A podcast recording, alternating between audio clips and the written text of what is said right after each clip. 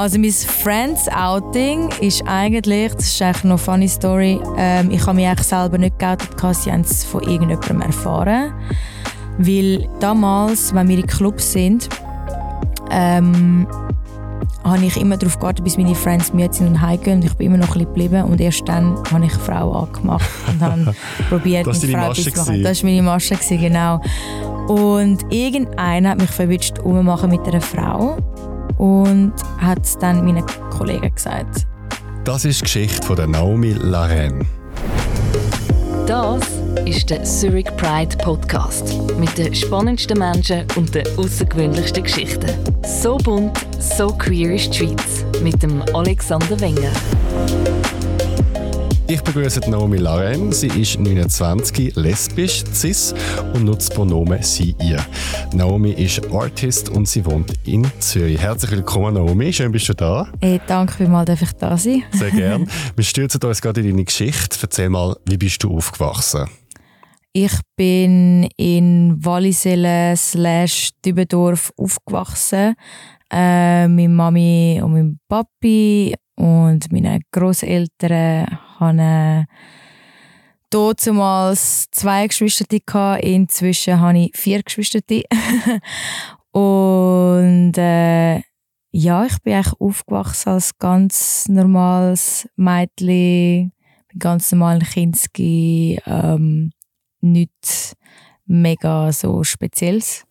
Was würdest du sagen, wie ist deine Familie so drauf? Was sind so Werte, die dir wichtig sind? Äh, wir sind eine Familie, die sehr, sehr kommunik kommunikativ ist. Äh, wir reden über alles. Ähm, wir sind eine Familie, die recht mit dem Sport auch sehr ähm, zusammenhängt. Mein Vater war Hockeyprofi. Das ist vielleicht ja speziell für mich wie nicht, aber ähm, ja, wir sind eigentlich recht mit Sport aufgewachsen. Es war wichtig, dass wir alle ein Hobby haben und etwas machen und dass wir ähm, auch Sachen durchziehen, die wir anfangen machen. Das, ist so, das sind wirklich so gute Werte, die uns eigentlich so ein bisschen mitgegeben worden sind. Also ehrgeizig, so ein bisschen Ja. kompetitiv. Ja, also ich bin definitiv so, ähm, meine Schwester auch und ich glaube schon ein bisschen, ein bisschen so ein bisschen der Sport-Spirit. Dein Vater ist Schweizer, deine Mutter kommt aus dem Senegal und aus Mauretanien. Du sagst aber, du hättest keinen Bezug oder wenig Bezug zu Afrika. Mhm. Warum? Ja, es ist halt so, dass meine Mom adoptiert worden ist von Franzosen. Ähm, mein Großvater ist ein Militär. Guy. Also ich weiß nicht genau, was er im Militär gemacht hat, ähm, aber er ist stationiert in Afrika und ähm, und dann haben dort äh, haben's- hat meine Großmutter und mein Großvater eigentlich dann meine Mom adoptiert und darum habe ich dann irgendwie, sie sind dann wieder zurück auf Frankreich gezogen und ich bin ähm, noch nie in Afrika gsi und eigentlich ist meine Connection mehr mit Frankreich als jetzt so mit Afrika. Wie sind deine Eltern zum Thema Homosexualität oder generell zu queeren Themen gestanden? Hast du da eine Erinnerung? Äh, es ist eigentlich grundsätzlich nicht darüber geredet worden. Ähm, wenn dann nur flüchtig. Ich kann mich noch erinnern, also meine Eltern, wir haben gar nicht über das geredet. Ähm, meine Großmutter hat einen schwulen Coiffeur gehabt und ähm, sie hat das halt dann einmal so erzählt, ja, er hat einen Freund oder irgendwie so, aber man hat es dann überhaupt nicht weiter thematisiert. Also ähm, ja, ich habe wirklich eigentlich gar keine Berührungspunkte gehabt zu dem Thema oder wie so jemand kennt damals. Wenn du jetzt von heute zurückschaust in deine Kindheit, hat es schon dort Sachen gegeben, an die, die queer sind? Ja, definitiv. Ähm, also es hat also es tausend Jahre sagen. Ich kann ähm, eigentlich immer will ein Bub sein, als ich ein Mädchen war. Ich kann auch ähm, meine damalige, also meine Sandkastenbeste Kollegin hat mir auch die Haare geschnitten. Das hat meine Mutter nicht so toll gefunden. Und dort bin ich wirklich mega klein, gewesen. ich war im Kinski. Und ich wollte kurze Haare haben. Ähm, ich habe immer nur in die Hamdem Bubenabteilung wählen. Und ich habe mich eigentlich angelegt wie ein Bub, sozusagen. Also ich kann wählen. Und ich kann eigentlich auch ähm, so wie ich gespielt habe, ich habe immer Fußball gespielt und eher so ähm, Sachen gemacht oder gespielt, wo eigentlich eher Jungs gerne haben, anstatt Mädchen.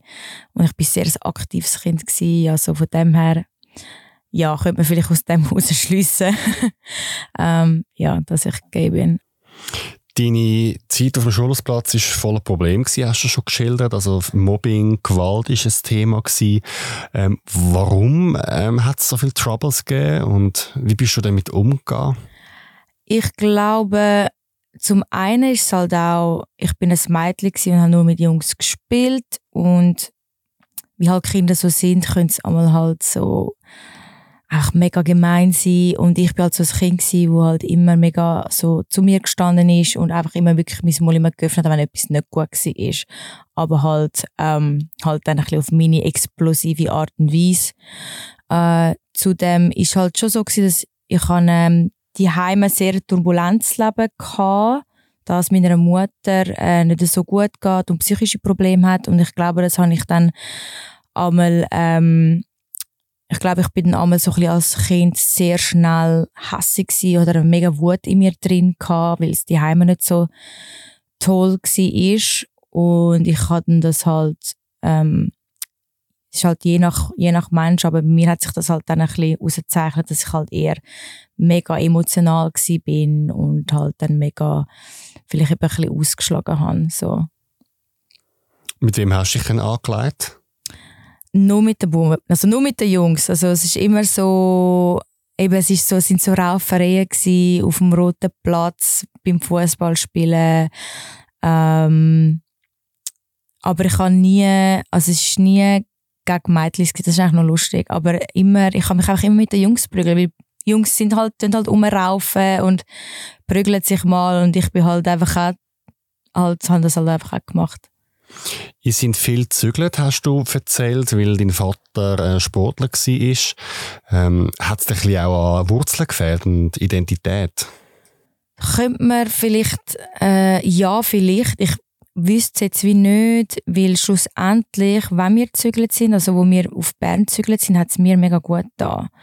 Äh, es war schon schwierig gewesen, aber ich habe zum Glück mega tolle Großeltern. Also mein Großvater ist inzwischen verstorben, aber meine Großeltern, die haben uns immer mega unterstützt und sind auch mitgekommen und sind auch, meine Großmutter ist glaube fast zwei Monate ähm, sie, ist sie sogar bei uns nachher in Langnau und hat geschaut, dass wir einen guten Start haben. Also das Umfeld, ähm, wo ich aufgewachsen bin, ist sehr, sehr gut und sehr ähm, supportive. Und ich glaube, darum haben wir das gut können äh, verarbeiten und auch so so machen. Und ich halt halt immer müssen neue Kids kennenlernen und mich nochmal neu einbringen was vielleicht für mich sogar auch gut war, um ein bisschen aus mir rauszukommen und einfach ein bisschen, einfach ein bisschen Wechsel haben. Mit 16 hast du angefangen mit der Musik. Wie bist du reingerutscht mhm. und was war so dein Start mit der Kunst? Ja, es war so, gewesen, ähm, mein Start eigentlich ist so mit 9, 10 gewesen, weil damals habe ich in einem Musical mitgemacht. Ähm, das erste Musical war von der Schule aus, gewesen, ähm, wo eine professionelle ähm, Dame eigentlich so geleitet hat, wo eigentlich ähm, als Beruf Musicals ähm, schreibt und macht. Und dann habe ich das toll gefunden, weil ich auch singen und damals meine erste Rolle war eine Hauptrolle gewesen. und dann habe ich ihr dann irgendwann mal gesagt, ich will nur noch singen und dann hat man wie so ein bisschen auch dort hat man gemerkt, ah, ich kann singen und ich bin echt, ich singe besser als die anderen Kinder und dort ist zum ersten Mal habe ich so gecheckt, ah, ich habe ein Talent, aber als und, aber ich, mir ist es nur darum gegangen, ich habe es mega gerne gemacht. Was war es für eine Rolle? Ähm, das Musical heisst «Der kleine Stern» und ähm, ich weiß im Fall nicht mehr genau, um was es genau gegangen ist, aber ich bin glaube ich, glaube ich bin der, so ein kleiner Stern gewesen. irgendwie so. ja und dann äh, ja und dann ist aber nachher der Fußball gekommen und dann habe ich Fußball gespielt und habe das andere eigentlich nicht mehr vorgesetzt, also die Musical-Geschichte. Und mit 16 habe ich ähm, unbedingt Gesangsschule, also Gesangsstunden nehmen und meine Stimme verbessern. Und dann äh, habe ich im Internet ganz normal rausgesucht, wo man Gesangsstunden nehmen in Zürich und habe dann meiner Großmutter gesagt, dort in die Gesangsschule würde ich gerne gehen. Die hat damals noch Female Vocal Performance School geheißen. Und dann ist meine Großmutter so herzig und hat mir das dann auch gezahlt, weil es ist halt auch mega teuer. Und dann ich dort in die Gesangsschule gehen und dort habe ich dann zum ersten Mal halt ein bisschen, eben so ein bisschen mehr technische Sachen gelernt und gelernt, wie man die Stimme einsetzen, bewusster singen und das ist mega toll gewesen. Ab wann hat es dir angefangen so ein bisschen dämmern, dass es ein bisschen mehr als einfach nur ein Netzhobby ist? Es ist ab dem Moment, wo ich, ich glaube so mit 16 hat sich schon vieles verändert, weil man wird ja mega konfrontiert, ja, was willst du werden, was willst du sein, ähm, welche Lehre willst du machen und ähm, wenn man sich so ein bisschen damit befasst, was man so im Leben machen will, habe ich dann irgendwie nie mega ein Büro gesehen oder nicht wirklich ich habe mich einfach nicht bei einem normalen Job gesehen. Und wenn ich träumt habe oder etwas visualisiert, das ist so etwas, was ich schon seit immer mache, ich visualisiere meine Sachen mega fest, wo ich will sein, wo ich stehe. Ähm, und es ist für mich immer auf einer Bühne gewesen, mit vielen Menschen und Interviews und Shootings und ähm, so habe ich das eigentlich immer gesehen. Aber es ist natürlich, wie kommst du dort an? Und ich habe halt einfach ganz normal mitgemacht. Meine ganze Familie hat das KV gemacht. Und dann habe ich dann auch das KV gemacht, ähm, begleitend mit Sport. Und ähm, dann, als ich mit dem Sport dann aufgehört habe, habe ich gewusst, es gibt für mich nichts anderes als, als Musik. Und das ist eigentlich, wie quasi Musik ist für mich der Ausweg, damit ich nichts Normales muss machen. was, sind, was sind denn so damals deine Vorbilder gewesen? Meine Vorbilder damals, also mein grösstes Vorbild ist natürlich Alicia Keys gewesen, sie ist mein Idol. Ähm, Jessie Jesus ist ein Vorbild gewesen.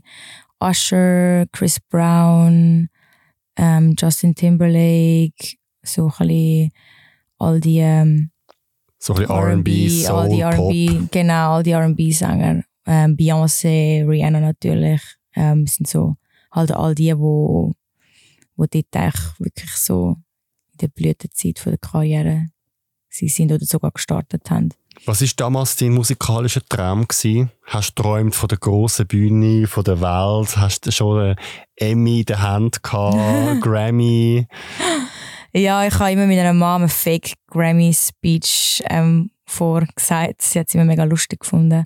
Äh, ja, für mich ist der Traum immer noch der gleiche wie, wie damals. Ich will ähm, auf die grossen Bühne, ich will äh, Stadien spielen. Das ist eigentlich mein Traum. Ja. Du hast vorher schon angetönt, gleichzeitig hat auch der Sport bei dir eine Rolle gespielt. Du hast Fußball gespielt. Wie ist es zu dem gekommen? Was hast du auch Fußball so lässig gefunden? Ja, Fußball, es ist eben damals, das so alt, wenn ich das sage, aber damals hat es noch mega wenig Frauenmannschaften gegeben. Und meine Kollegin ist zu mir und gesagt, hey, Walliselle äh, macht eine Frauenmannschaft, FC Walliselle, gehen wir ins Probetraining. Und ich einfach so ich so, ja, eh, machen wir. Ich habe eh mega gerne Sachen ausprobiert. Ähm, und dann bin ich einmal ins Training und es hat mich gerade gepackt und ich habe es mega toll gefunden, weil es auch mit Frau, anderen Frauen war, äh, weil ich bis mir eigentlich nur mit Jungs gewöhnt war. Und äh, ab dort hat es mich mega gepackt und äh, ab dem Moment äh, ich, hätte, wäre ich am liebsten jeden Tag ins Training gegangen und wäre, hätte nur, also ich habe wirklich ab dem nur noch Fußball im Kopf gehabt. Und da ich schon ein bisschen Erfahrung mit den Jungs hatte, bin ich halt einfach auch ein bisschen besser als die anderen. Oder habe einfach schon Sachen können und ähm, ja, und dann ist irgendwie die Leidenschaft immer mehr und mehr gewachsen. Du hast jahrelang Fußball gespielt, mhm. du bist sogar am Schluss bei GC und Meister geworden. Mhm. Was hat dich da gehindert, eine Fußballkarriere zu starten? Für mich, ich habe im Fußball, ähm, ist lustig, ich habe schon immer gewusst, dass ich nicht lang Fußball spielen Also nicht zu lang. Äh, es ist wirklich so, als ich bei GC gekommen bin und dann einmal ähm, die Erstmannschaft gesehen habe und die Frauen, die sind ja einmal schon, schon fast 30 gewesen, habe ich gewusst, so will ich so will ich nicht enden. Es klingt jetzt mega hart, aber ich habe immer gesagt, nein, das ist nicht das, was ich will. Ähm, und mein Ziel ist eigentlich die Nazi gekommen, die Schweizer Nazi. Das habe ich dann auch erreicht. Und ähm, wo das passiert ist, weiß nicht, es ist dann irgendwie, mit 19 habe ich einfach irgendwann mal realisiert, so, hey, ich sehe auch die Zukunft nicht. Wenn ich visualisiere, sehe ich nicht mich im Fußball, sondern ich mich in der Musik. Und dann hat es natürlich, wenn du, wenn du das Ziel vor Augen nicht mehr so hast, ähm, dann fehlt es an Motivation und es hat mir dann auch ein bisschen an Motivation dann plötzlich angefangen zu fehlen und dann habe ich gemerkt, oh, das ist nicht meins, das, ich will, ich bin so nicht glücklich und auch finanziell, oder, ist das auch nochmal etwas, ähm, damals hast du noch gar nichts verdient, also nichts, außer du wärst ins Ausland gegangen und ich habe mich einfach als Sängerin mehr gesehen als äh, Fußballerin. Wie hast du deine Pubertät erlebt, in der Zeit, wo man sich verliebt, das erste Mal vielleicht jemanden gut findet, sich küsst, das erste Mal? Hey, es war einfach eine totale äh, Verwirrung für mich. ähm, meine Pubertät ist eigentlich voll, völlig, also in dieser Zeit bin ich auch voll im Fußball. Ich habe so viel trainiert und so viel gemacht, aber ähm, ich habe so oft Crushes auf Girls, aber nicht gecheckt. Und so oft. Ähm, Wie checkt man so etwas nicht? Ich weiß es nicht. Ich glaube, es ist mega so auch. Wenn, ich glaube, ich habe, all, ich habe so alles in, in Fußball da, dass das eine für mich vielleicht ein bisschen ähm, hat müssen darunter leiden und irgendwie meine Entwicklung so irgendwie vielleicht darunter gelitten hat. Zudem wollte ich auch dazugehören zu den Mädchen. Die haben immer über Boys geredet und Jungs. Und ich wollte auch mitreden, aber halt dazugehören. Äh, und ich glaube, ich habe einfach das völlig ausblendet. Also wirklich so einfach nicht angeschaut. Und jetzt im Nachhinein weiß ich ganz genau, dass ich es schon immer gewusst habe. Aber ähm, damals habe ich das äh, irgendwie sehr gut können, einfach ausblenden. Auf wen hast du einen Crush gehabt? Sind das Schulfreundinnen oder prominente Frauen? Hey, ich habe immer, ich habe mega oft Crushes auf meine Lehrerinnen gehabt. Der Klassiker. Voll. Ähm, ja, ich habe auch ähm, mega Crushes auf, also ich habe mal Serien geschaut, nur wegen gewissen Frauen. Also, wenn's, ich, ich habe mega Crush auf Angelina Jolie gehabt ich liebe die Frau. ähm, und eigentlich ja, ich weiß nicht, irgendwie vielleicht jeder normale Mensch würde irgendwie finden, so, ja, macht sich vielleicht Gedanken, aber ich habe mir wirklich keine Gedanken gemacht. Für mich hat es nur Fußball gegeben und meine Ziele und das ist für mich irgendwie ein bisschen nebensächlich gewesen. Und trotzdem hast du in dieser Zeit auch Männer datet. Mhm. Warum? Zum Mitmachen, zum Dazugehören, zum ja nicht zeigen, dass mit mir etwas anders ist. Äh, ich hatte keine Friends, die selber geoutet waren. Und ich war überhaupt nicht in einem Kreis, in einem Freundeskreis, wo man auch über das geredet hat, mega fest. Also im Fußball, in der Juniorinnenzeit und so, hat man eher negativ über äh, lesbische Spielerinnen zum Beispiel geredet. Obwohl es ja viele lesbische Spielerinnen gibt. Genau, und ähm, das war eigentlich eher etwas Schlechtes gewesen. Also, und ich, vielleicht ist auch von dort, dann hatte ich auch noch ein bisschen Schiss gehabt, ähm, man hat eigentlich nicht positiv über das geredet ehrlich gesagt. Ähm, und darum habe ich das auch wirklich nie mega in mich drin vertieft, weil ich es vielleicht auch wahrscheinlich wirklich gewusst habe und dachte, nein, nein, ich gehöre nicht zu denen. Ich gehöre ja nicht zu denen. Hast du schon damals gemerkt, dass es eigentlich äh, eine Verdrängung ist bei dir und dass es nur eine Show ist? Oder hast du es wirklich probiert, äh, Boys zu daten und ho zu hoffen, es wird alles wieder normal? Oh ja, oh ja. Ich habe es so probiert. Ich habe es wirklich so, ich habe es unbedingt wollen. Ähm, und das war auch der Grund, warum ich überhaupt Jungs datet habe, weil ich, ich habe dann gedacht, ja, wo ich dann irgendwann mal so gefunden habe, okay, du stehst auf Frauen, habe ich dann so gefunden, okay, dann bin ich halt auch bisexuell. Klassiker, das ist eigentlich ein Klassiker, ja. nicht? Ähm, und dann habe ich gedacht, ja, aber ich entscheide mich jetzt gleich fürs Normale und dort Männer und irgendeinen, auf irgendeinen muss ich mich auch verlieben können. Irgendeinen wird es geben.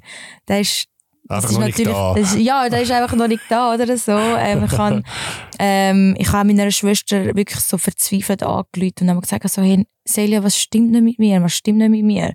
Sie so, ja, nur vielleicht ist es einfach der falsche Typ gewesen. Was ja auch kann sein, oder? Das mhm. weißt du nicht. Ähm, Aber ja, es war äh, nicht der falsche Typ. Gewesen. Aber es bin einfach ich. Gewesen. Ja. Was würdest du im Nachhinein sagen, was hättest du in dieser Zeit gebraucht, um schneller zu dir zu stehen? Hey, im Fall, ich hätte es gebraucht, aber du kannst nie, schau, man kann es niemandem vorwerfen oder so, aber ich glaube, es hätte geholfen, jemanden im Umfeld zu haben, der sich outet.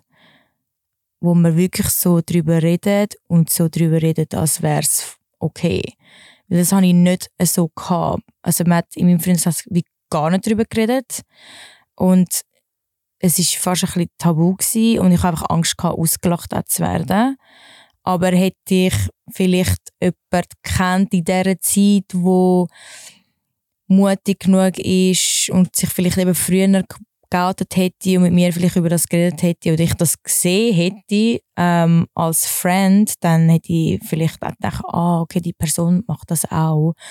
Oder die Person hat auch so Gedanken ähm, oder fühlt sich anders und will über das reden und dann wäre es definitiv dazu gekommen, dass dass ich vielleicht früher hätte es können akzeptieren Und damals hat es auch nicht viele Künstler gegeben, Artists, die so offen waren. Also die einzige, die so offen war, war eigentlich Jessie J damals für mich.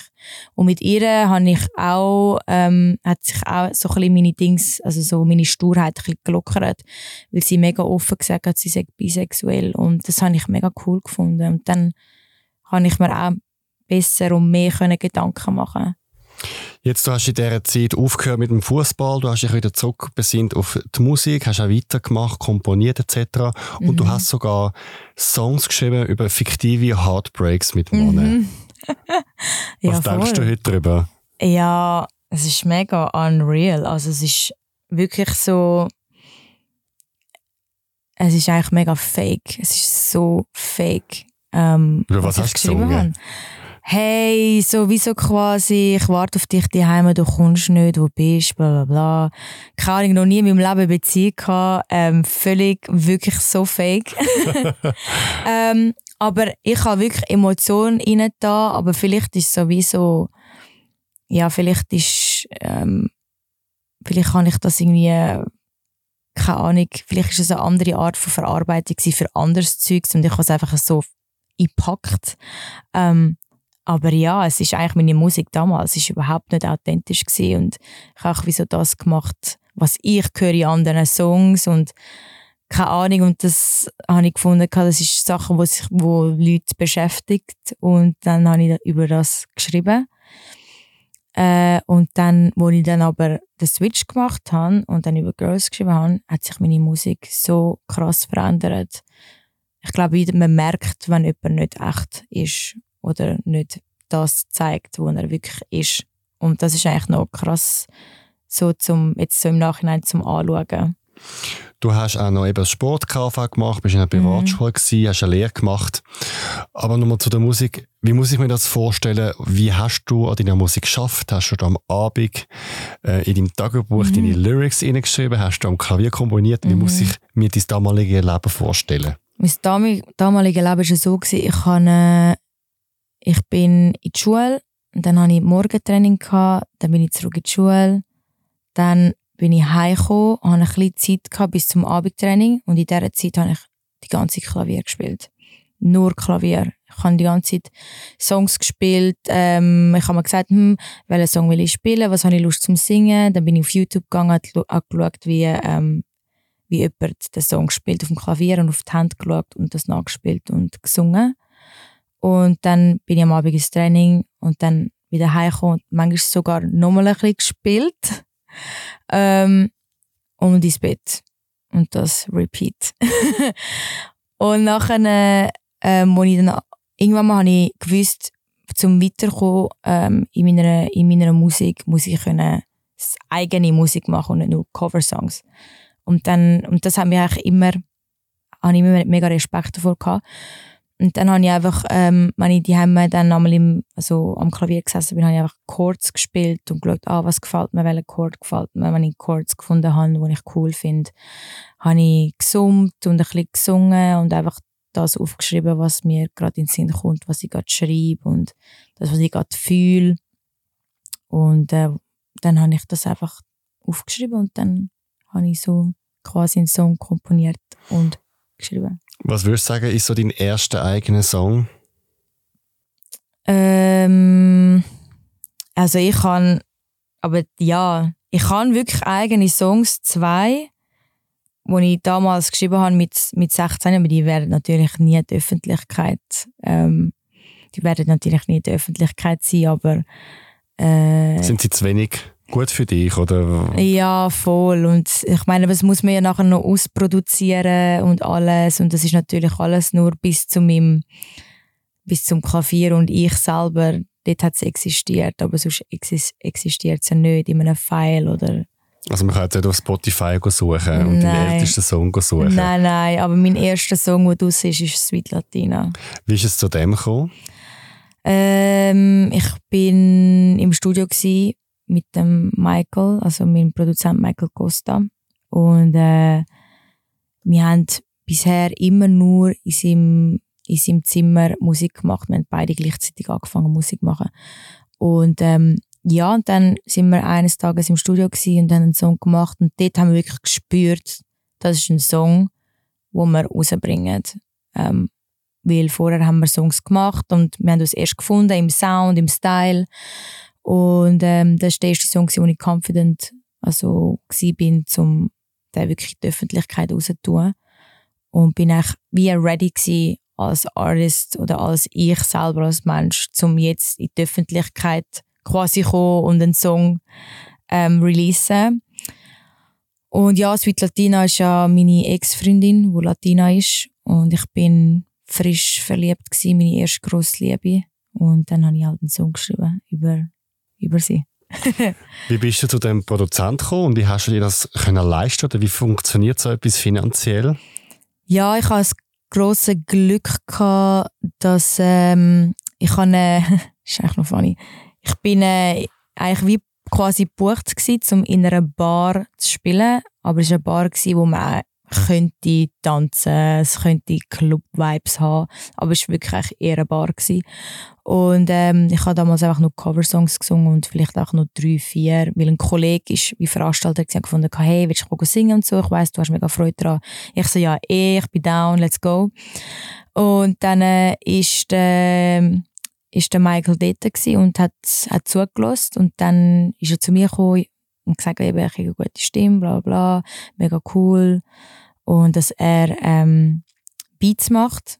Aber dort hat er erst angefangen, Beats zu machen. Also ist, er war einfach genau so am gleichen Punkt wie ich. Also völlig in der Findungsphase von Musik, oder? Ähm, und dann hat er gesagt, ja, ich bin der Zoe, ich mache eine Ausbildung ähm, und dort hat es Studios, wo willst du mal vorbeikommen, wenn wir mal etwas machen. Und dann habe ich gesagt, ja. Und ich glaube, eine Woche später sind wir zusammen im Studio gewesen. Und das ist so literally so acht, neun, acht Jahre her. das ist ja wie im Traum, oder? Man singt in einer Bar irgendwo mhm. und plötzlich kommt einer auf dich zu und sagt, ich ja, glaube an dich. Voll im Film, ja. Es ist wirklich so, es ist wirklich so wie ein, wie ein Film. Und da er selber ja am Anfang war, und wir uns gemeinsam gefunden haben in der Musik, ähm, habe ich auch nicht, also weißt, es ist nicht um, es ist überhaupt nicht um Geld gegangen, es ist nur um den, den Spaß und die Freude und die gemeinsame Leidenschaft von Musik. Wer war denn die Sweet Latina?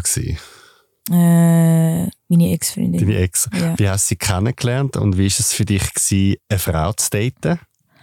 Ähm, sie war die zweite Frau, die ich jemals datet habe. Ähm, ich habe sie damals kennengelernt in Basel mit Friends. Sie war Kollegin von einem Kollegen oder Kollegin von einer Kollegin, besser gesagt. Und äh, völlig so natürlich durch Friends kennengelernt und so einfach connected. Du hast vor einem Monat datet, hast das mega verdrängt mit den Frauen. Mhm. Warum hast du können dort diesen Gefühl freien Lauf lassen? Weil ich ähm, zu dem Zeitpunkt wirklich geoutet bin und ich habe es auch ähm, meinen Eltern schon gesagt und meine Friends haben es auch gewusst. Das heißt, ich bin dort wie schon das neue Ich gewesen, so das reale Ich und bin eigentlich völlig ähm, ich bin eigentlich wirklich völlig frei und habe mich überhaupt, überhaupt keine Angst mehr davor. Und äh, da ich auch schon vorher überdatet habe, ist jetzt das nicht mehr so mega schwierig gewesen. Aber, äh, aber ja, es ist mega so, also wirklich mega unbeschwert gewesen in meinem, in meinem Mind, voll dann spuren wir Natürlich. Schön, dann spuren wir doch vielleicht zurück zu der ersten Frau. Wie ist es dann in dem Fall, wie hast du sie kennengelernt und was hat sie für eine Rolle gespielt? Ja, das ist funny. Ähm, wir haben uns über Instagram kennengelernt. Sie hat das Cover von mir gesehen, ähm, wo ihr mega gefallen hat und gesagt, oh, es gefällt ihr mega gut. Und dann haben wir irgendwie so angefangen zu schreiben. Und ich weiß, ich war so nervös gewesen, überhaupt so mit einer Frau zu schreiben, vor allem weiß ja nicht selber, ob die Frau auch auf Frauen steht oder nicht. Aber ja, das ist nachher echt ziemlich schnell dann einmal klar gewesen. ähm, und ja, und dann haben wir uns einfach getroffen und ich glaube, es ist so das gleiche Feeling, wenn man sich zum ersten Mal mit einem Typ verabredet, der einem gefällt, die Nervosität und ähm, und ja, ich bin äh, ja, das ist eigentlich mega, jetzt muss ich drüber, drüber, drüber nachdenken, ich bin mega nervös gewesen. Aber es hat sich mega natürlich angefühlt und ich habe mich mega wohl gefühlt, aber es ist halt mega so das Adrenalin so. Wie alt bist du da und wo haben wir euch zum ersten Mal getroffen? Wie alt bin ich gewesen? Ich bin glaube 22 gewesen. 22. Also eigentlich noch spät, oder? Es ist mega spät, ja. Ja, ich bin mega spät Spatzünder. Mhm. äh, 22 bin ich gewesen, wir haben uns in Zürich in der Stadt in einer Bar getroffen. Und Crazy. wie war es für dich? Gewesen? Hey, es war einfach so das Krasse war, also zum guten Glück, ich habe mich so gut mit ihr verstanden, wir haben mega gut können reden, dass es sehr, sehr schnell einfach mega natürlich war wir haben beide gleiche Interessen gehabt. Ähm, ja, es hat, ich glaube, es wäre ein, es wär ein unangenehmes Date gewesen, wäre es nicht die richtige Person gewesen, aber da ich Glück hatte, dass es eine coole Person war, ähm, ist für mich ein mega gutes erstes Date gewesen. Mega viel geredet und ich habe richtig gemerkt, wie ich selber als Person einfach aufgehe und schön finde, ich zu sein, wer ich bin und ich bin mega ähm, ich bin auch viel selbstsicherer geworden damit. Bist du mit ihr zusammengekommen? Ja, das ist eine komplizierte Geschichte. ähm, es war mega so, mega on-off nachher schlussendlich. Aber es ist eine gute Erfahrung. Ich würde, also ich bereue nichts, aber ähm, ist nicht wirklich zusammen, zusammengekommen. Aber bist du zum ersten Mal verliebt gewesen ja. in eine Frau? Ja, zum ersten Mal verliebt, ja. Und wie war es für dich gewesen, die Gefühle zuzulassen und dich einzugestehen? Hast du schon damals gedacht, ich bin wahrscheinlich in dem Fall lesbisch und Männer spielen keine Rolle? Ja, also ab dem Moment, wo ich sie schon datet habe, bin ich schon recht in meinem Mind. Ich bin schon jemand, wenn ich es dann realisiere, dann, dann bin, ich, bin ich dort. Also dann, ich habe das schon gecheckt. Ähm, ich bin halt einfach, ich habe mich sehr schnell verliebt. Das ist das. Ich habe so unbedingt immer eine Beziehung wollen und connecten mit einem Menschen. Ähm, und ich glaube, ich habe mega Liebe gebraucht, so, weil eben, ich habe nie eine Beziehung gehabt, ich bin 22, noch nie wirklich so ein Gefühl gehabt. Und ich glaube, darum ist es auch dann, wo ich dann angefangen, die, wo ich dann die erste Frau dort habe, ist es dann einfach so schnell gegangen und ich bin mega schnell, ich bin mega schnell in Love gewesen. Und in dem Fall ist nachher dein äh, Coming Out bei deinem Umfeld? Ja, also meine Eltern haben so etwa so bisschen, die haben es schon vor dem gewusst, ähm, bevor ich sie datet hatte, haben sie es schon gewusst, ähm, aber kurz bevor. Also so alles so ein in dieser Zeit. Wie hast ja. du es gemacht, das Outing? also mein Friends Outing ist eigentlich, das ist eigentlich noch eine funny Story, ähm, ich habe mich eigentlich selber nicht geoutet, sie haben es von irgendjemandem erfahren. Weil damals, wenn wir in Clubs sind, ähm, habe ich immer darauf gewartet, bis meine Friends müde sind und heimgehen und ich bin immer noch ein bisschen geblieben und erst dann habe ich Frau angemacht und habe probiert, das mit Frau zu machen. Das war meine Masche, genau. Und irgendeiner hat mich verwünscht, ummachen mit einer Frau und hat es dann meinen Kollegen gesagt. Und dann sind meine Kollegen auf mich zugekommen und haben gesagt, so Naomi, ähm, willst du uns etwas sagen? Und ich so, nein, was? ja, und dann ist das irgendwie, ja, so ist es dann rausgekommen bei den Friends. Das ist unangenehm. Äh, ja, es war mega unangenehm. Gewesen. Aber sie haben super reagiert. Mega nett. Sie sind mehr wahrscheinlich äh, beleidigt gewesen, dass du nicht gesagt hast. Genau, sie so, Das ja. Lesbische Sie an sich haben es nicht so schlimm gefunden. Überhaupt nicht, überhaupt nicht. Und sie, und sie haben es eigentlich mega eigentlich, eben eigentlich schade gefunden, dass ich es nicht gesagt habe. Und das sind schon wahre Friends, die dann so reagieren. Und dann hab- habe ich mich selber auch dumm gefühlt und gefunden, ja, wieso habe ich es dann nicht gesagt. Aber ja, es ist halt immer ein bisschen schwieriger in dieser Situation, also Situation selber drin zu stecken und halt das Richtige machen. Ähm, und Familie ist ganz normal, bin ich hergesessen mit meinem Dad und gesagt, hey, schau, ich stehe auf Frauen. Und der so, «Hö, voll cool. So kurz, zwei Sätze. Ja, ich, ja, wirklich. Es ist mega easy mit meinem Dad, mega unkompliziert. Ähm, hingegen bei meiner Mom habe ich ihr habe ich es brüllend erzählt, weil ich von ihr am meisten Schiss hatte wegen dem Thema.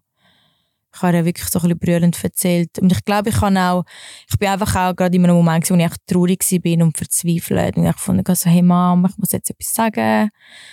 Und dann angefangen zu brüllen und sie so, was? Und dann habe ich gesagt, ja, ich stehe auf Frauen ähm, es, ist, es ist einfach so und so. Und ich habe mich schon angefangen zu rechtfertigen. Und dann hat sie auch so gesagt, ah, ja, das macht Sinn. Du brauchst mal eine Frau. Du hast noch nie einen Mann heimgebracht. Ich glaube, du brauchst eine Frau. Das macht Sinn. Also wirklich auch mega gut reagiert. Und ich glaube, ich habe mir selber einfach ein mega Kopfkino gegeben, wie Gespräche ablaufen. Und wahrscheinlich mega negativ einfach die ganze Zeit denkt. Ja. Und dann ist eben die zweite Frau gekommen, die nachher deine Ex wird. Du hast sie bei Freundinnen kennengelernt und Mhm. das hat dann zu dem Song geführt. Mhm. Warum hast du ihr den Song gewidmet? Das Ding ist halt, wenn du Künstler bist, vor allem ich, wo mega ein emotionaler Mensch ist, also eigentlich sind alle Sänger emotionale Menschen, kann man so sagen. Ähm, ich tue immer das schreiben, was mich beschäftigt oder das, was eine große Emotion in mir hervorbringt. Und Liebe ist halt eine mega große Emotion.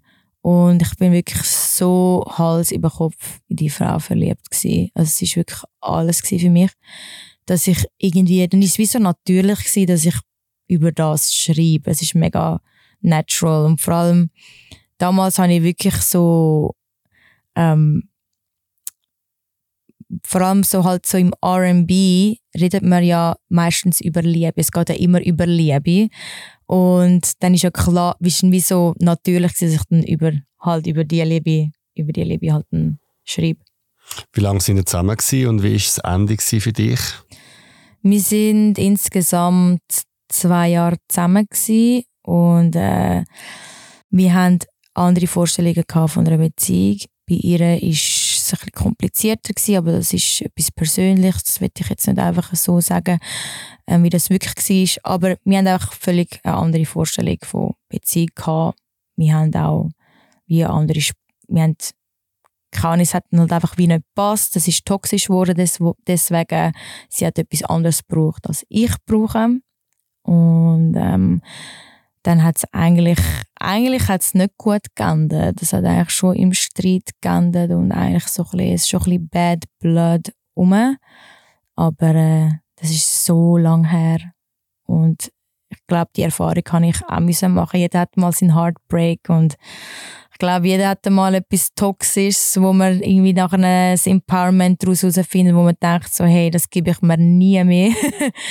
und ähm, ja, man kann halt nicht das, man kann nicht Erwartungen haben an Leute. Ähm, jeder ist sein eigener Mensch und meine Bedürfnisse sind nicht, können einfach so verschieden sein zu anderen, dass es dann halt einfach nicht funktioniert.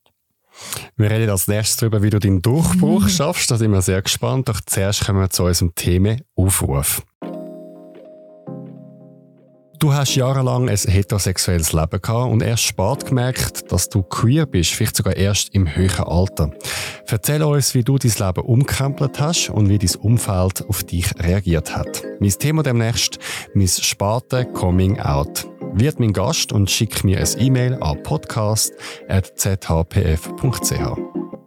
Der Zurich Pride Podcast. So queer ist die Schweiz.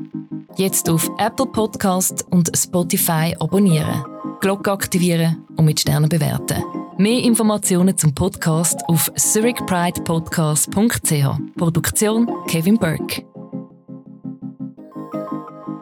Zurück zu der Geschichte von Naomi Laren. Du hast also in dem Fall den ersten Song rausgebracht. Wie ist es für dich musikalisch weitergegangen auf der Karriereleiter?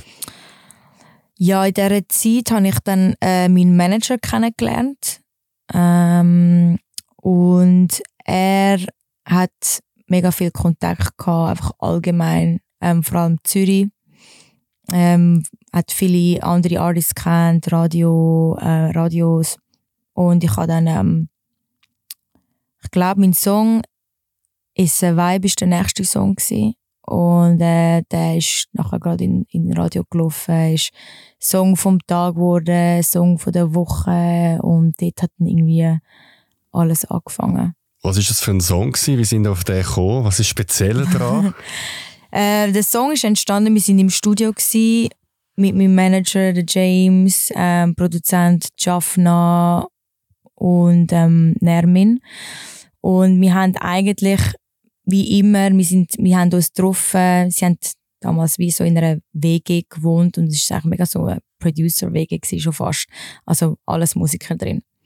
Und ähm, wir eigentlich immer mega so Sessions gehabt, wo wir Spass hatten und einfach mega, ach, wie so, wir haben mega viel, zuerst, zuerst redet man immer so ein bisschen, wenn man ins Studio geht, einfach ein bisschen reden, was, was läuft bei dir, na, na, na. Und nachher ähm, haben wir Beats gelost, sind ein bisschen in Vibe gekommen, und nachher ist der Beat ist ein Vibe gekommen. Ähm, und dann habe ich gefunden, so shit, das ist ein mega cooler Beat. Und dann, ja, es eine zum anderen geführt, haben wir den Song geschrieben.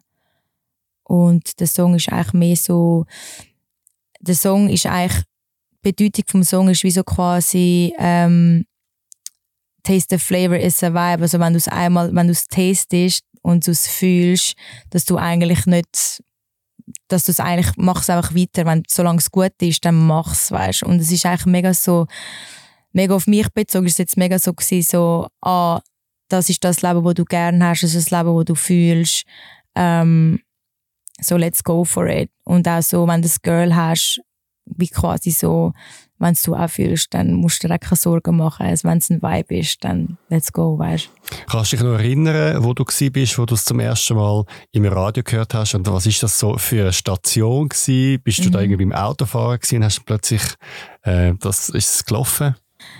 Hey, ich weiß es nicht mehr so recht. Ich bin auf jeden Fall nicht im Auto. Ich glaube, ich habe es über den Laptop zum ersten Mal gehört, weil äh, als ich herausgefunden habe, dass es in die Rotation nehmen, SRF 3, habe ich immer SRF 3 laufen lassen. und dann ist es dann irgendwann mal gekommen. Und ähm, ja, zum ersten Mal im Radio laufen ist ein unglaubliches Gefühl. Es ist ähm, das, was man sich immer erträumt und dann passiert und man hat immer so die Vorstellung, ab dem Moment, wo du im Radio laufst, bist famous, hast, hast es voll erreicht und dann denke ich so, hm, ich laufe jetzt im Radio. Äh, wo bin ich jetzt? Und dann ist so, ah, Realität, okay, Reality Check. Nur weil du im Radio laufst, heisst es nicht, dass du jetzt einfach kannst chillen und irgendwie automatisch famous bist. Gar nicht. Das ist, du musst jetzt genau nachlegen und weiterhin Gas geben. Du hast aber dann äh, schon noch abgeräumt, dass du bist bei Radio SF3 Best Talent geworden. Also du hast recht schnell, also mit dem zweiten Song den Durchbruch ähm, äh, gestartet.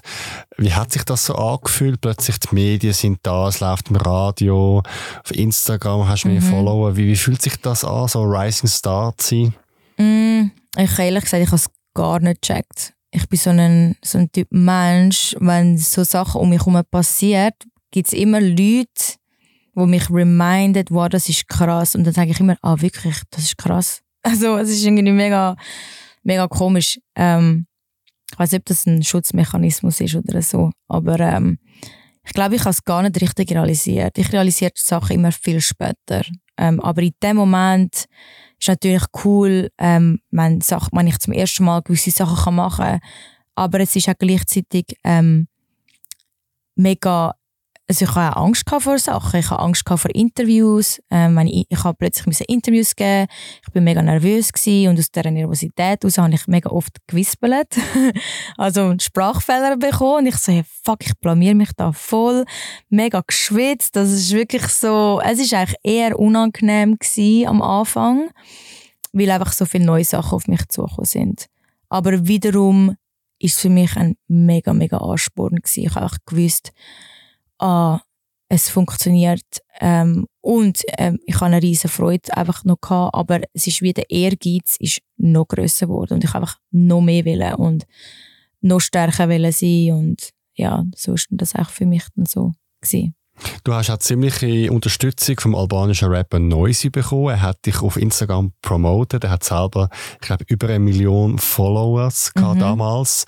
Wie ist er auf dich gekommen und es hat so einen, so einen Boost gebracht von ihm? Ja, er hat es, ich so, wie er auf mich kam, weiß ich bis heute nicht. Er hat es mir nicht sagen. Ähm, du hast ihn gefragt? Ich habe ihn gefragt, ja, aber er hat, er hat mir nie eine klare Antwort irgendwie gegeben. Äh, ich glaube, er, hat vielleicht, er ist vielleicht irgendwie auf mein Profil gekommen und äh, auf jeden Fall ist dann irgendwann einmal eine Nachricht gestanden, so eben von ihm, Noisy, Let's Talk Business und ähm, und dann habe ich geschaut, wer er ist, weil ich nicht gewusst, wer er ist. Und dann habe ich mit ihm geredet und er hat mich einfliegen lassen auf Albanien und alles. Also er hat mich wirklich mega unterstützt. Und wir dort in dieser Zeit, in dieser Zeit habe ich noch, habe ich, ähm, noch keinen Song draussen gehabt, wo das passiert ist. Und Kanis hat mir mega viel Selbstvertrauen gegeben und ich glaube, das nötige Selbstvertrauen, das ich gebraucht habe, um wirklich mir zu sagen, hey, du bist etwas und du kannst etwas, ähm, musst keine Angst haben, bring einen Song raus.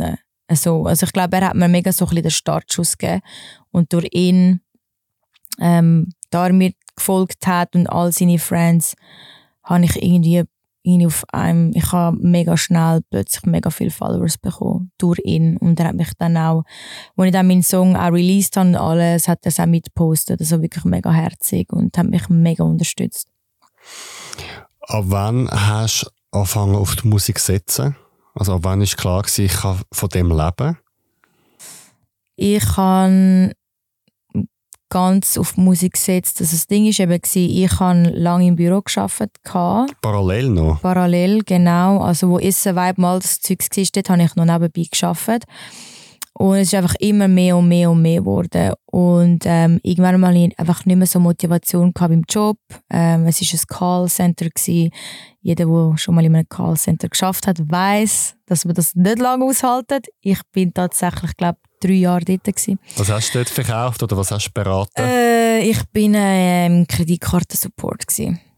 Also, Für die, ja. wo sie das Portemonnaie geklaut worden ist, haben wir ja, dann die angerufen. Genau, es war natürlich sehr gute Gespräche. ähm, ja, und auf jeden Fall, ähm, aber das Geschäft hat mich, hat mich auch mega unterstützt, muss man auch sagen. Es hat mich mega unterstützt und ich habe irgendwann mal auch zu einem Zeitpunkt auch gesagt, so, hey, ich äh, brauche eine Veränderung, das, ich mag das nicht mehr lange machen. Das haben sie gewusst. Und dann, wo Corona-Zeit kam, ist, ähm, ist dann auch bei mir noch, noch mehr einfach die Motivation aber ähm, es war eine mega schwierige Zeit gewesen. und ich bin tatsächlich gekündigt worden und wo das passiert ist, ist mir so ein Stein vom Herzen gefallen, weil ich bin eigentlich schon immer kurz davor gewesen, okay, ich künde jetzt, ich künde jetzt, aber ich hatte so Angst gehabt, finanziell, ähm, dass ich mich nie getraut habe. Und sie haben mir dann eigentlich die Entscheidung dann so genommen. Und meiner Familie habe ich, glaube schon gesagt, also, ja, ja, ich suche einen Job, aber ich habe gewusst, ich kann einen Job suchen. ähm, und habe dann, ähm, und seitdem mache ich nur Musik. Und das ist jetzt fast drei Jahre her. Und es hat alles funktioniert. So. Wie muss ich mir deinen Alltag als Musikerin vorstellen? Der kann von Tag zu Tag ändern. Ähm, es gibt Tage, also was ich probiere zu machen, ist mir einen Tagesablauf geben. Am Morgen, morgen stehe ich, stehe zwischen 9 und 10 Uhr auf, esse Morgen. Ähm, wenn es gut kommt, kann ich ins Fitness gehen, zu meinem Dad, wenn er Zeit hat. Dann gehe ich gerne ins Fitness, um wirklich gut in den Tag zu starten. Und ähm, dann habe ich entweder Interviews oder ich könnte einen Shoot haben. Ähm, oder äh, ja, oder ich tue Sachen organisieren für Shoots, E-Mails, äh, mache Social, Social Media Sachen, halt so. Und es kommt halt mega so auf die Zeit drauf an. Im Sommer ist es halt mega viel mit Proben. Ich habe viel Probe mit der Band für die Shows und für, ähm, für die Festival Season. Ja, es ist halt immer so ein bisschen unterschiedlich. Jetzt gerade, wo die Festival Season fertig ist, probiere ich so viel möglich ins Studio zu gehen Und dann gehe ich gerne ins Studio. Ab der, gehe meistens ab dem 11 Uhr ins Studio bis am Abend und gehe dann ganz normal heim und koche mit meiner Freundin und ganz normal Netflix und einfach relaxen. Wie entstehen bei dir die Songs? Songs entstehen bei mir im Studio selber, nie bei mir daheim. Ähm, ich gehe ins Studio und ähm, dann zuerst es tut immer gut, einfach zuerst ein bisschen reden, was so läuft bei einem. Man, man ist einfach so ein bisschen smooth und gechillt und dann fängt man so ein bisschen an, ja eben, was machen wir und so. Und dann, es kommt mega darauf an, wie ich mich fühle. Ähm, momentan bin ich gerade so ein bisschen, habe ich gerade den Vibe, hey, ich will Musik machen, wo, wo man kann tanzen dazu, ein bisschen Abtempo, ähm, unbeschwert, Musik, wo einem den Kopf befreit ähm, und Spaß macht. Und darum momentan bin ich gerade Musik am machen, wo eher so coole, coole Sachen, nicht zu deep so. Und welche Elemente tust du beisteuern zu einem Song? Tust du, bist du immer noch am Klavier, machst du die Akkorde, mhm. schreibst du die Lyrics, also den Text? Wer mischt das Ganze? Also wer ist in deinem Team? Mhm. Ähm, momentan arbeite ich mit zwei Producers, ist der Michael Costa und der Sid. Und eigentlich bei beiden ist es genau gleich. Ähm, ich sehe mich gar nicht als Producer. Ich überlasse das gerne den Profis. Ähm, aber was ich einfach sage, ist wie so der Mut und was ich mir ungefähr vorstelle. Und sie fangen an, eigentlich dann ein Beat machen. Und ich kann natürlich schon sagen, ah, das ist jetzt eher etwas, was ich nicht so gerne habe, können wir das ändern auf so und so. Wenn ich jetzt irgendeinen Synthi nicht gerne hätte oder nicht so fühle. Ähm, aber bei mir ist es mehr so, ich bin jemand, der Toplines macht, also quasi ähm, die Melodie macht vom Song. Also ich fange an, irgendetwas summen oder so ein bisschen Nonsens reden und, ähm, und dann, wenn ich Topline habe, ähm, dann geht es dann ins Schreiben. Und ähm, Schreiben tue ich, habe ich sehr lange alleine, aber inzwischen habe ich jetzt auch schon mit Songwriters können arbeiten und momentan arbeite ich auch mit einer Songwriterin zusammen, die für mich gerade mega, mega gut passt und es ist mega cool und ähm, ich habe mega Freude daran, jetzt Musik machen so. Und an was bist du gerade dran? Also bist du an einem Hit dran? Bist du an einem Album dran? An was, was tüftelst Ja, es ist natürlich... Äh, also, ich weiß nicht, wie man kann sagen, wenn man an einem Hit dran ist. Aber äh, es ist... Ja, natürlich bin ich an einem Hit dran. äh, ja, momentan bin ich gerade dran, äh, meine Songs zusammen, alle zusammen tun und fertig machen, um sie nachher gestaffelt können releasen. Und äh, ich, kann, ich kann aber noch nicht sagen, ob es, ein, ob es ein EP oder ein Album wird zu dem jetzigen Zeitpunkt. Aber ich bin viele Songs am machen. Und wie muss ich mir das vorstellen? Du hast vorher erzählt, es gibt Festival Seasons. Mhm. Dann nehme ich an, ähm, dort verdienst du das Geld an diesen Festivals mhm. mit Auftritt. Dann gibt es auch noch Spotify, mhm. wo ich aber gehört habe, da verdient man eigentlich praktisch nichts. Mhm. Äh, du hast auch noch Werbung gemacht für Emi Café Latte, also du ja. hast auch noch Werbedeals. Wie muss ich mir so den Business-Teil vorstellen bei dir? Ja, das Ding ist, ähm, der Sommer gehört den Festivals, es ist Konzert, ähm, mit dem verdient man Geld, und, aber man muss natürlich eine Band zahlen. Das heißt, ich bin gleichzeitig auch noch Arbeitgeber. Und ähm, mein Geld verdiene ich zum einen mit Radioplays. Also wenn du im Radio laufst, kommst du Geld über, über das Visa. Ähm, du kommst Geld über ähm, für die Festivals, aber auch mit den Songs, die du an den Festivals spielst, kommst du auch nochmal Geld über, über das Visa. Spotify, wie du gesagt hast, Streaming-Plattformen geben nicht so viel her, was schade ist.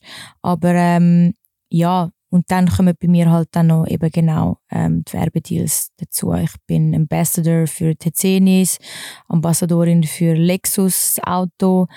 Ähm, Amy habe ich gemacht. Das sind alles Sachen, die ich mega gerne mache, wenn es ein cooles Team dahinter steckt. Und das ist in dem Fall so. Und ein Team, so mich unterstützt als Musikerin. Und ich bin als Musikerin dort und nicht als ein Model oder will ich gut aussehen, weil sie wollen wirklich mich und ähm, meine Diversität und das finde ich mega schön. Und es ist halt aber schon immer so gewesen, dass eigentlich Künstler nicht nur Musik machen, sondern halt auch ein Sachen so halt nebenbei. Aber das ist halt, das habe ich halt alles nur können machen durch, durch die Musik, oder? Und ähm, darum bin ich froh, dass ich noch halt so ein Standbein habe. Was sind so musikalisch deine nächsten Ziele und was wäre so dein grösster Traum, den du hast? Mein nächstes Ziel ähm, ist auf jeden Fall, also für mich ist wichtig, dass ich auch kann, also jetzt habe ich ja die Schweiz, bei der Schweiz habe ich das Gefühl, bin ich gut angekommen und ich finde es mega schön. Ich spiele gerne in der Schweiz. Ähm, nichtsdestotrotz würde ich gerne im Ausland Fuß fassen. Also Amerika. Gerne, Im Fall ganz ehrlich, es ist mir, also es muss überhaupt nicht Amerika sein. Ich, ich finde, ich, find, ich passe sehr gut zu der UK zum Beispiel. Mein Sound passt gut zu der UK. Ähm, mir wäre es, also du, wenn ich kann auf Schweden gehen, ein Konzert gehen, ich, würde überall ein Konzert geben, ich würde überall, ähm, ich gehe dort an, wo mich die Musik herführt. Ich bin da nicht ah, in dem Land will ich sein, aber wenn ich das Land jetzt nennen oder wo ich cool würde finden, musikalisch gesehen finde ich UK sehr passend. Kommen wir zum wichtigen Thema. Du hast eine Freundin. Aha, jetzt, jetzt, jetzt sind wir so weit. und Tratsch, genau. äh, genau, du hast eine Freundin. Wie lange sind ihr schon zusammen und wie hast du sie kennengelernt? Wir sind seit über drei Jahren zusammen. Fast dreieinhalb Jahre. Und ähm, seit fünf Jahren aber befreundet. Wir kennen uns, weil wir sind Nachbarinnen waren. Ah, in der gleichen, im gleichen wir sind, Stockwerk? Wir sind im gleichen Block. Gewesen, ja. Im gleichen also im Block. Block, Stockwerk, gleiche Gebäude. Genau. Ah, ja. Ähm, damals, es ist eben funny, damals, wo ich äh, im neuen Büro, den neuen Bürojob hatte, habe ich ähm, eine Kollegin kennengelernt. Also wir sind Friends geworden. Durch Arbeitskollegen sind wir halt dann auch, haben wir aus Privat getroffen und so. Und ähm, sie hat mir echt die Wohnung ermöglicht in dem, in dem Block. Und äh, dann irgendwann einmal haben wir, hat sie gesagt, hey, ich muss etwas holen bei der Nachbarin, sie ist mega cool, kommst du schnell mit? Und das ist dann meine Freundin gewesen. Und so habe ich sie dann zum ersten Mal kennengelernt. Liebe auf den ersten Blick? Nein, ich habe sie gar, ich habe sie so, ich habe sie wirklich mega unsympathisch gefunden. ähm, Wieso? aber sie, es ist eben so, meine Freundin ist eine mega ruhige Person. Und ähm, ich glaube, meine Freundin hat einmal dann halt einfach so ein Gesicht, wo sie wie so ein bisschen angeschissen aussieht. Bitch Face. Ja, und wenn du sie nicht kennst, hast du das Gefühl, oh, was ist jetzt, was ist jetzt da, weißt? Aber ich bin eigentlich genau gleich, weißt? Und ähm, sie hat mich eigentlich wie gar nicht so wirklich wahrgenommen anscheinend, so wie sie es mir erzählt hat. Ähm, und das Lustige war, als ich dann in die Nachbarschaft gezogen bin, ähm, wir sind alles mega junge Leute in diesem ganzen Block. Es war mega cool. Man hat sich ein bisschen gekannt. Und wir haben einmal so Nachbarschaftspartys gemacht. Und dann sind wir uns an so einer Nachbarschaftsparty eigentlich dann näher gekommen. Wo ich aber dann nicht mit meiner Ex zusammen war. Okay. Ja. Und heute wohnen wir auch zusammen. dem Fall. Genau, genau, ja. Und was sind ihr für ein Bärli? Sie ist der Ruhepol und ich bin so die, die hektisch oder die, ja, so die, also die emotionale. Ich habe ja auch ADHS, das heißt mit mir ist es äh, ist auf jeden Fall nicht langweilig, ja. Du wirst immer auch als ähm, Vorbild genommen für die queere Community, weil du ähm, da ganz offen zu deiner Sexualität und Identität stehst und äh, Erfolg hast. Wie ist es für dich? Bist du gern Vorbild? Machen dich die JournalistInnen zum Vorbild? Äh, wie ist das für dich? Mhm. Ähm, es heisst ja auch, das ist eben die, die lesbisch ist. Also wenn du es auch noch gerade mit Mhm. erwähnen, hast du das gern? Findest du es überflüssig? Mm, Ich finde, ich, ich weiß, warum das die Medien machen. Ähm, jetzt so im privaten Umfeld, das ist die, die lesbisch ist, würde ich jetzt ein bisschen unnötig finden. Ich muss nicht an die grosse Glocke hängen, überhaupt schon, wer ich bin und ähm, was meine äh, sexuelle Orientierung ist.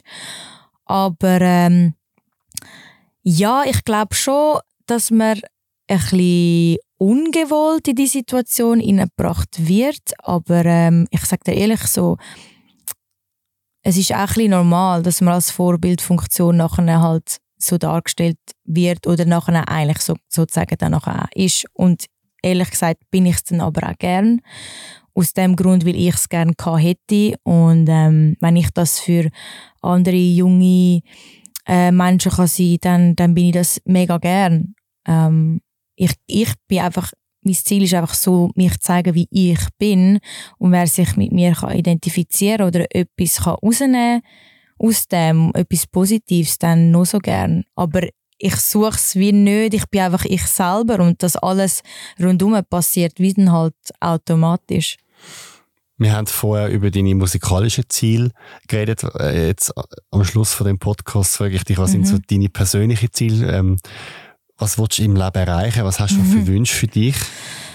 Also was für mich ganz, ganz wichtig ist, was ich jetzt auch wirklich gelernt habe, ähm, ist, ich weiß, dass ich sehr große Ziele habe und, ähm, und sehr streng zu mir bin, aber mein Ziel ist es, den Weg einfach auch zu geniessen und glücklich sein oder Glücklichkeit empfinden und einmal finden so, hey, du bist genug oder dir sagen, hey, du machst, du machst genug. Wieso einfach mal innehalten und finden so, hey, das machst du gut und das einfach alles ein bisschen geniessen und nicht immer halt mehr willen und so nachher wie unglücklich sein. Also ich will wirklich happy sein in dem, was ich mache und im in, in dem Weg, wo ich dann gehe.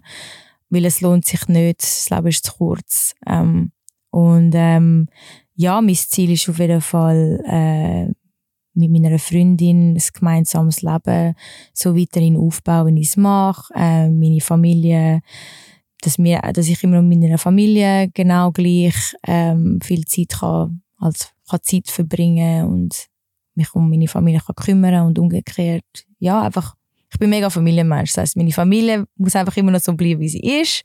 Meine Beziehung auch. Meine Karriere geht auf, aber happy und dann ist alles gut. dann wünsche ich dir das. Danke viel, viel mal. Naomi Larain, schön bist du heute da gewesen. Merci, merci, danke dir. Menschen, Geschichten, Emotionen. Das ist der Zurich Pride Podcast.